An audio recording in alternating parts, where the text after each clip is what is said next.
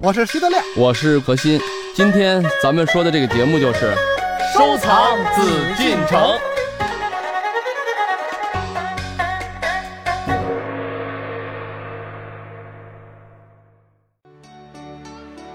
欢迎各位继续来关注我们的《艺海藏家》，我是主持人永峰。今天在我们收藏紫禁城当中呢，邀请到何徐人也组合，我们一起来说一说慈禧的瓷器。慈禧的瓷器是对慈禧时代烧造瓷器的一种统称，也可以直接称作慈禧瓷器。慈禧瓷器包括了广义的和狭义的两层含义。广义的概念呢，是指在慈禧掌政期间，景德镇御窑厂按照朝廷指令烧造的各类宫廷用瓷；狭义的概念是指景德镇御窑厂专门为慈禧本人烧造的日用瓷器。无论狭义还是广义，慈禧瓷器都指的是宫廷用瓷，是御窑厂烧造的官窑瓷器，而不包括民用器物。从目前存世的器物来看，无论是为慈禧庆寿和日常使用烧造的器物，还是为同治光绪皇帝大婚所烧造的器物，以及宫廷日用器物，都是在慈禧的直接授意和指令下烧造的。因此，慈禧瓷器不仅仅是与慈禧本人的使用相关的器物，而是包括更广的范围。二零一三年，北京故宫博物院和首都博物馆曾联袂推出。故宫珍藏慈禧的瓷器特别展览，通过这些往昔与慈禧朝夕相处、有过亲密接触的瓷器实物，或许能发现一个不一样的慈禧。当我们说到宫廷器物的收藏，说到慈禧生活的逸闻趣事，嘉宾德亮就忍不住展示一番自己的文化修养和文化底蕴。接下来呢，就让我们一起走进到收藏紫禁城，来听一听他的见解。欢迎走入艺海藏家。民国的时候，就是集很多清代的那个笔记，嗯，分各种啊，公事啊、车马呀，什么这个名臣呐，什么典章啊等等。在其中呢，我看到了几个和收藏相关的内容。一个呢，斋戒牌儿，斋戒呀，就一个牌上面写着斋戒，这我们都在文玩市场见过。现在文玩市场以象牙的居多。当然，我们一定要再次提醒，象牙是不许买卖的，无论新老啊。这个，但是在以前，就是这个象牙的居多。皇上呢？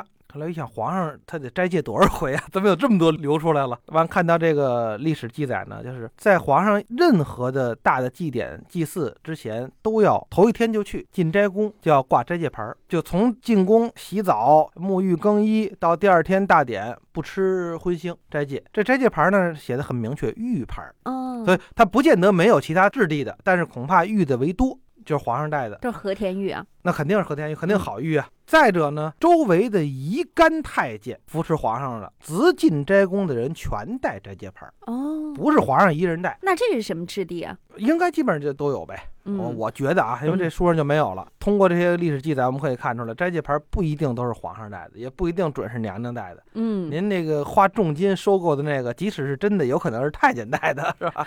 哎，这是第一个跟这文玩相关的啊。另外一个主要，咱就说瓷器，老百姓手里有没有皇上家的瓷器？何老师说没有，不可能有。不不不，绝对了啊，有，但是少之又少。咱们说满清的时候，嗯，呃，辛亥革命之前，你说一定没有吗？不可能，没有绝对的事儿。历朝历代的皇帝都会赏赐，尤其是他给一些大臣，还有一些御窑厂的。我看到了一些个资料啊，呃，当然这个资料呢要跟何老师他们在故宫里的这个看货相印证。什么资料呢？就是在宫里府库充盈，什么意思？就是瓷器搁太多了，心烧的没地儿搁了。皇上有玉，就是发卖一批，呵，做买卖了，就是有一堆历代的前朝的或者是头几十年的这个瓷器拿到市面上。那我觉得这也应该是日用瓷器，就是皇宫里也都是日用瓷器。就是真正的作为祭祀用的那种特型的很少见，嗯啊，也都是盘子碗，所以这个历史上是这么记载。但是得何老师看库房里头，比方说那个一看那个咸丰之前的瓷器还有好些呢，咸丰之后的倒少了，那恐怕这个记载就有问题，是吧？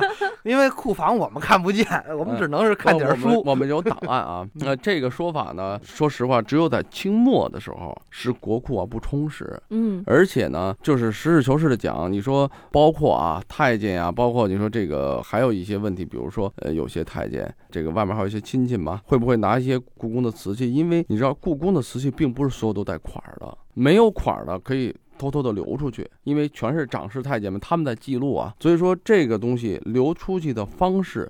确实还有很多种，当然说非法的和不非法的。不过像刚才德亮说的这个东西啊，至少我们这边没有就是明确的看到啊，没有这种皇帝说把自己的瓷器卖了，他是宁可打碎了多了，我可以打碎，呃，甚至我可以去赏赐。至于我赏给你了，比如大太监总管给你们家平时我用的这个碟儿不贷款了，拿走。比如说某个一品大员谁这个家里结婚了，我赏你一百个盘子，嗯，一百个碗。这个说实话，这种赏的东西太少了。对于咱们说历史来讲，而且这些真正的大臣，你想他舍得用吗？这我们家就跟你说《红楼梦》似的。那他家里那时候就他就有预制的瓷器，嗯，他肯定把这当做荣誉，他要留着。这也是为什么有一些瓷器能在民间看到，就皇帝他是用的东西，但对于到民间，他就变成了什么藏品了，对，艺术品了，他就会留下来，但是不会有大批量的说我去卖，因为你知道这清末啊，它有这么一个，它很多时候是用前朝的东西，像你说原来康雍乾的时候啊，盛世包括嘉庆道光，他就是我自己登基了，我就要烧我自己喜欢的图案，烧我自己年款的东西，到了这清晚。气的时候都是我不烧了，前面有这么多瓷器，比如我要想让让它有款儿，或者是专门为了节约啊后输款儿，再过一下火，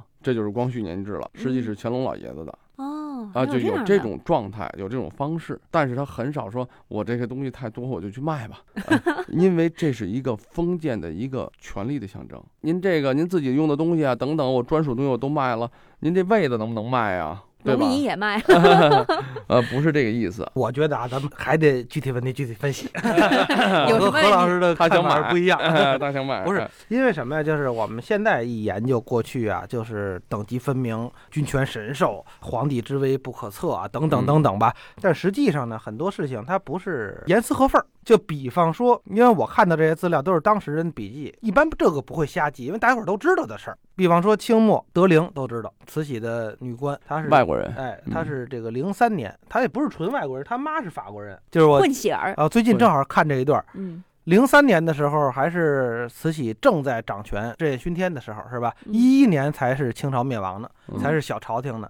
零三年的时候呢，这个他爸爸叫庆亲王，带着他进宫就面试去，让太后看看他行不行啊，当您的翻译，因为他会八国外语。嗯。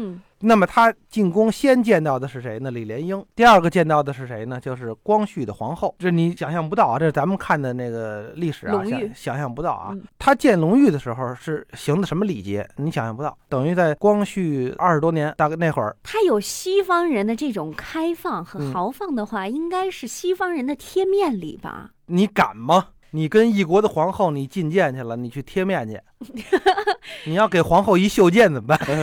文手礼。文手礼，我觉得不太可能。应该我们想三跪九叩，对吧？你外臣觐见，又没有任何官职，你爸爸是庆亲王，你什么都不是，你就一小姑娘。对啊，一小姑娘嘛。啊，没有任何的杀伤力。应该什么礼？最起码得跪下磕头吧。按照中国礼制来说，应该是握手礼。呵，俩人一见面一握手就完了。这隆裕会吗？这想象不到吧？大清朝你见着当今皇后了，去握个手。嗯。但是他就是这样，见完隆裕，见完李莲英，就是见的慈禧。哎，见慈禧什么礼节？见慈禧那肯定得跪了，得肯定得跪，是吧？即使不是三跪九叩，也是这最起码得跪磕头，是肯定的吧？嗯，还是握手礼，还是过去有点意思，一伸手，老太太也一伸手。嗯，哎，慈禧当时已经是六十多，大概是应该这岁数，德龄十七岁，于德龄。嗯，俩人还是握手里。嗯，所以这当年把宫里用不了的这个瓷器拿出去卖了，恐怕也有可能。这倒不太可能。我这个因为什么？因为晚清的时候啊，实际从乾隆以后，嘉庆、道光啊，真正中国实际从开放的时候啊，实际从康熙的时候就已经有了开放的意识。嗯，到了这个乾隆的时候呢，实际是中国的开放意识还是很强的。只不过是后来从康熙的时候设立十三行，从贸易上来讲，只是开了一个窗，把整个大陆来说都去给封闭起来了。这是跟他统治的原因。但是呢，毕竟尤其乾隆的时候，他是充分，包括你看郎世宁嘛，嗯，那时候外国传教士，甚至他跟皇帝都敢说替他的传教士嘛去求情。当时乾隆也很器重他。你想，作为一个传教士，虽然官至三品吧，但是因为他画师的地位很高啊，跟咱们现在说荣誉啊，嗯，但是他跟这当今的皇帝，皇帝按咱们德亮说的啊，这个老百姓要是不知道的情况下，那真的是很森严。真正的当权者，他也是一个人，嗯，对于人的个体本身，这是一个小姑娘。并不是说真正在政治上、在官职上，他倒需要你需要怎么怎么样的去礼节，但是在生活中，我可以表示的很平等、平和。因为那个时候也接触了很多，包括你看，就咱们说晚清光绪的时候，就跟洋人之间签署了不少丧权辱国的条约呀，嗯嗯等等啊，这些东西，为什么呢？就是因为控制不住外来文化的影响了。记得我们老家那时候广东嘛，包括你看福建那时候下南洋，嗯，那时候多少人去海外，就是从海外那个时候已经传过来的这种西方的工业，因为工业革命开始，嗯这个时候就已经不可避免的文化的影响就已经开开始了。所以说，你看那时候就在咱说乾隆啊、康熙、雍正的时候，这是郎世宁已经敢跟皇上直接去请求去对话。当时只不过是从整个政治的统治啊这个制度来讲，乾隆就跟郎世宁说了，不是说杀这几个人的问题，是我要告诉你们，教在中国你是不能传的。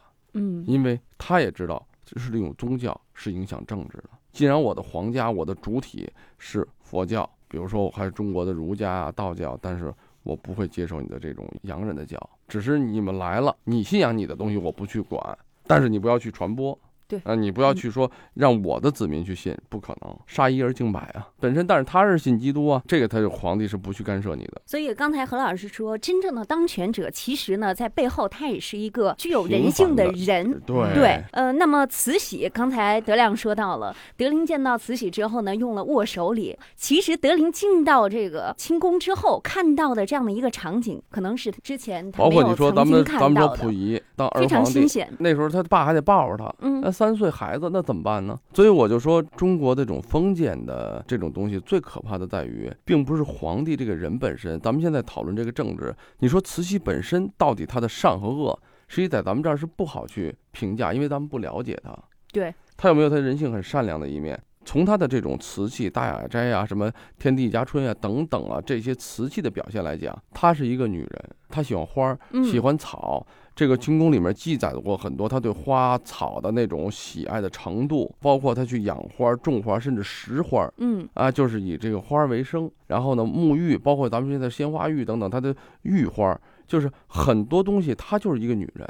对但是放在一个政治的这种漩涡中，正因为她是一个普通的人性，却干了一些超出她能力范围的东西。这种东西是什么？是所谓长期的宫廷的一种斗争，这种好多她的这种生存条件的这种，咱们说了心机，导致了对于国家来讲，他把一个国家当做他自己的这后宫这点东西去管理、去统治。我该让的让，我该退的退，我该杀的杀。他没想到自己实际上代表的整个是上亿的中国人，所以这个状态就变成问题了。对，打不过人家，那就跑。最后让地，从原来的最大的王朝啊，我这大清王朝是普天之下我最大，到最后不得不服，嗯因为再不服，大清王朝就灭亡了。他也为了延续，按他的理论，我为了保存大清的血脉，我就割点地又怎么？我大清那么多地，我让给他们点地儿，为什么我能把清王朝留下？这种所谓的狭隘的这种朝廷观或政治观或这种爱国观，实际上是错误的。你让不完，他最终别人要蚕食要吃掉你，就是这个政治已经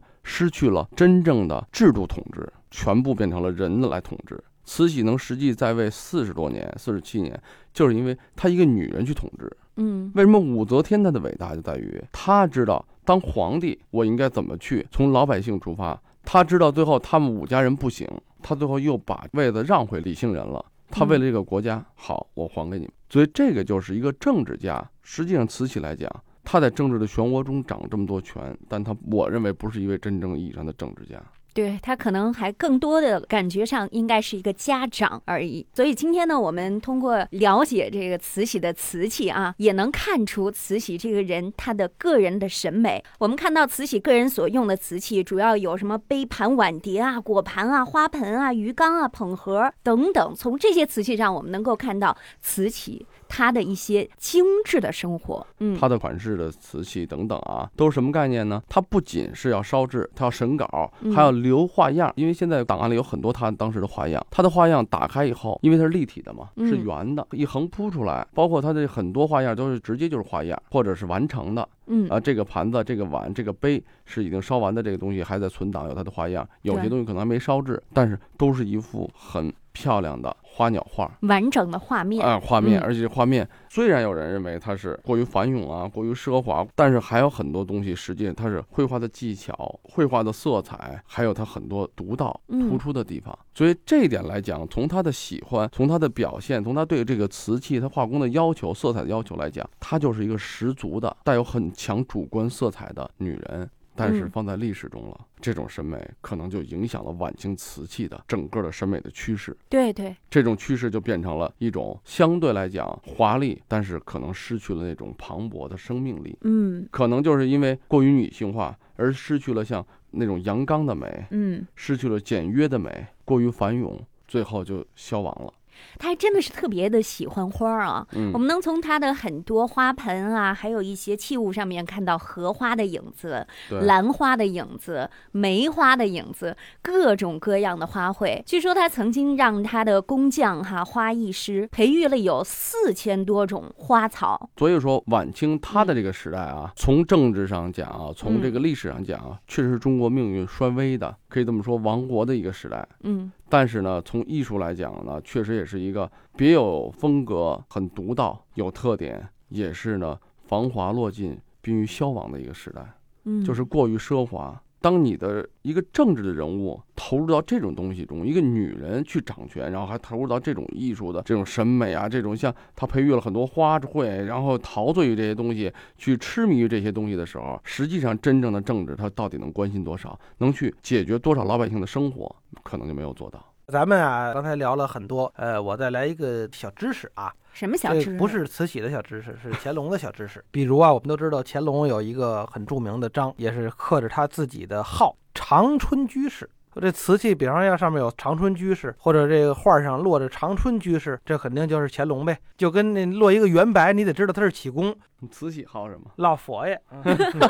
那不是他的号。这个乾隆曾经有一个上谕给谁呢？给他的儿子。他的儿子夏天拿把扇子，扇子上是他哥哥给画的，提的款儿呢就是号，就是嗯兄某某。比方说兄雨亭，乾隆看见这个，立刻就写了一篇上谕，公布挂在上书房，就是朕呐、以这个忠厚立国，我大清是不上文辞，以质朴弓马立国，所以不要搞这些个文字上的游戏。所以朕这一辈子只有一个号，就是长春居士。是谁给起的呢？是朕皇考，就是雍正给起的。但是我一辈子没用过。从来没有数，我自个儿写篇文章特高兴，写篇书法特高兴，我数长春居士书从来也没有过。为什么呢？因为我是皇上，教导我们的皇子皇孙，我们以忠厚质朴立国，不能学这些个乱七八糟给自个儿起别号啊，这不能这样。嗯，你关注的应该是国计民生，关注的是大政方针，而不是说，呃，我今儿穿一什么褂子呀，我起一什么别号啊，甚至于我研究研究诗文，这个可能都不是政治家应该干的事儿。嗯呃，这就是一个小的收藏知识。您要看见那个乾隆体的字儿，下边写着“长春居士书”，准是假的，别买。那这慈禧有没有什么号啊？呃，慈禧呢，她呢一般的就是咱们在瓷器上就看不到什么她的好啊，嗯但是呢，最重要的慈禧，咱们既然今天讲慈禧嘛，慈禧的大雅斋，慈禧喜欢啊，像体和殿制啊，这都有为她烧的。就她嗯也喜欢，就是我在哪儿生活，那好，你就给我数这儿的这个店名或宫名，然后嗯我这就是表示这段是瓷器，因为我在这个体和殿住过嘛。大雅斋呢，很多人都说，诶，这地儿找啊，他以为这个故宫有这么个地儿，找了半天呢，没没有找到。这为什么呢？后来呢，经过这个考证啊，因为故宫有很多一批大雅斋的东西，然后包括市面上啊，包括还有天地一家春呀、很多款式，咱们就聊一下大雅斋啊。实际上呢，后来发现它一个什么问题呢？大雅斋呢，实际是匾额的字。这个匾呢，曾经在哪儿呢？实际上它是在两个地方有，一个地方就是咱们现在认为就是养心殿的一个西耳房，叫平安室，在平安室上挂了一个大雅斋，就是说这个地方你找不到，当时是认为它是当妃子的时候侍寝的地方。嗯，在这养心殿那个希尔房嘛，所以它上面匾上有一个大雅斋。他生活的地方呢，那时候天地家春是一个整个建筑群，后来被英法联军给烧毁了。这个建筑群也是一个地方，他自己的书斋号，这个书斋号就不是一个居住的一个地方了，就是自己书房的一个堂号。哎，写了一个大雅斋，所以你在为这个地儿而建的建筑是没有的。这嗯只是匾额的匾号。他把这个匾额的匾号，他认为哎我喜欢，好，他很多瓷器是数了这个款儿，等于原来圆明园不是被毁了吗？嗯再给他烧的时候，就还写了大雅斋的号。嗯，所以说呢，这也给大家就是好多东西，别大家一看，很多外行就是，哎呦，大雅斋这个一聊天就是大雅斋在哪儿啊，在什么地儿，在什么地儿？这故宫出来的或怎么样？实际上不然，故宫有没有？有。然后它怎么回事儿？实际上在圆明园以前就有，而且也是为它烧的。好今天我们了解了慈禧和她的瓷器，虽然嗯说感觉很浓艳而且华丽，但是呢，它也是晚清制瓷业的一道非常独特的风景。对好，等到大家自己去观赏的时候，当然您也会有自己的个人感受哈。对希望呢，我们在这儿呢能给您一点点借鉴哈。您去看的时候，再来了解它背后的一些历史过程，对还有它的个人性格，您看看您会有什么样的感触？希望大家带着这个丰富的啊嗯审美的眼光嗯去看待一些东西吧。艺海藏家正在播出。慈禧呢是中国近代史上著名的人物，以慈禧太后闻名于天下。虽无皇帝之名，却有皇帝之实，操持国柄近半个世纪之久，影响深远。而作为一个女人或是一个普通人来说，她爱好精细，摄影，还不时的舞文弄墨、写字作画，而且对于宫廷瓷器的烧制也是情有独钟，用力颇多。从目前清宫留存的慈禧时期的上万件器物来看，无论在器物样式、纹饰图案，还是釉彩色泽上，都体现出了慈禧的个人爱好与审美情趣。而如此众多的器物的存在，足见瓷器也是慈禧的最爱了。慈禧瓷器继承了官窑瓷器的制作传统，在历代成就的基础上，融入了时代特色，又有所发展。无论是同治、光绪大婚的瓷器，还是大雅斋体和殿瓷器，都是特色鲜明、风格独具。从整体面貌上来说，与前朝前代器物有着很大的不同。在当时来看，是融入了鲜明的时代风，反映了主政者的审美情趣与欣赏品味，也反映出了中国在近代化过程中受到的西方文化，特别是艺术的影响。这道晚清制瓷业的独特风景，使得众多瓷器爱好者感触颇深。喜爱瓷器的廊坊中学物理教师苏秀珍在展览参观现场说出了自己深刻的体会。这个是黄地儿粉彩梅花春燕文碗，对吧？然后呢，跟它一套的，这是应该是有一个小碗儿，还有一个汤勺儿，这边还有一个扎斗，这一套很完整。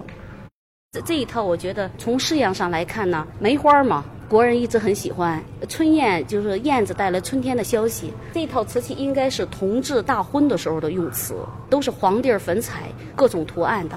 这套我刚进来的时候一看，比较抢人眼球。啊、也有好多人站在这跟前说：“哎呀，真漂亮，真好看。”虽然从体量上看呢，不是特别的那种器型硕大，但是画工很精美，而且反映了那个时时代人们的这种心理特点。哎，梅花儿，然后春天还来了，燕子来了，春天的使者，呼唤我们这个美好生活的一种向往。我们能够从一个时代的文物展品当中读出那个当时的时代的呃那种脉搏。同时呢，也昭示我们珍惜现在的幸福生活。真的，这不是说官话。我们现在其实还是很安定的。嗯，想想看，我们的国家从那么多的纷乱当中走过来，到现在挺不容易的。我作为一个普通的老百姓，能够进到博物馆里头看这些先人留下来的东西，其实本身也是对过去的一个尊重，对未来的一个期盼。对于藏品来说，每一个拥有者，每一个欣赏者都是过客，在他们面前穿越历史，体悟曾经的荣耀与沧桑，或赞叹，或唏嘘，或感慨，都是实实在在的收获。